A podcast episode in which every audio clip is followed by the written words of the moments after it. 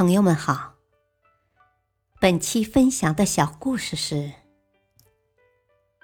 老婆婆的担忧。有位老婆婆，她有两个女儿，大女儿家里开伞铺，小女儿家里开鞋店。我，天晴的时候，大女儿的雨伞销售不畅啊。雨天的时候，小女儿的布鞋又无人问津，女儿们生意不好，赚不到钱，该怎么生活呀？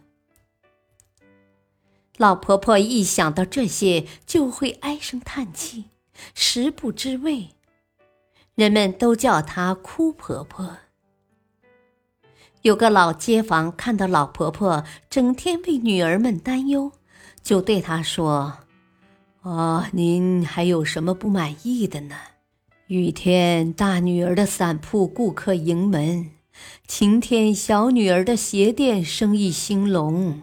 啊，要是我，肯定会每天乐得合不拢嘴呀。”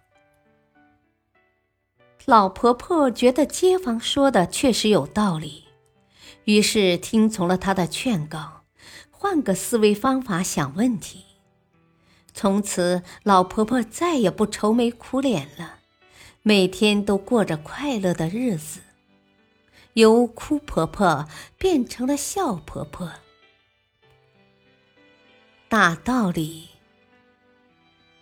很多时候我们在失去的同时获得了一些东西，也会在收获之后失去一些东西。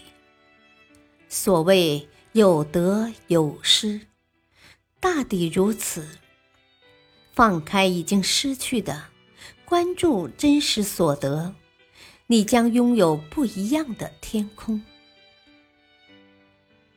感谢收听，再会。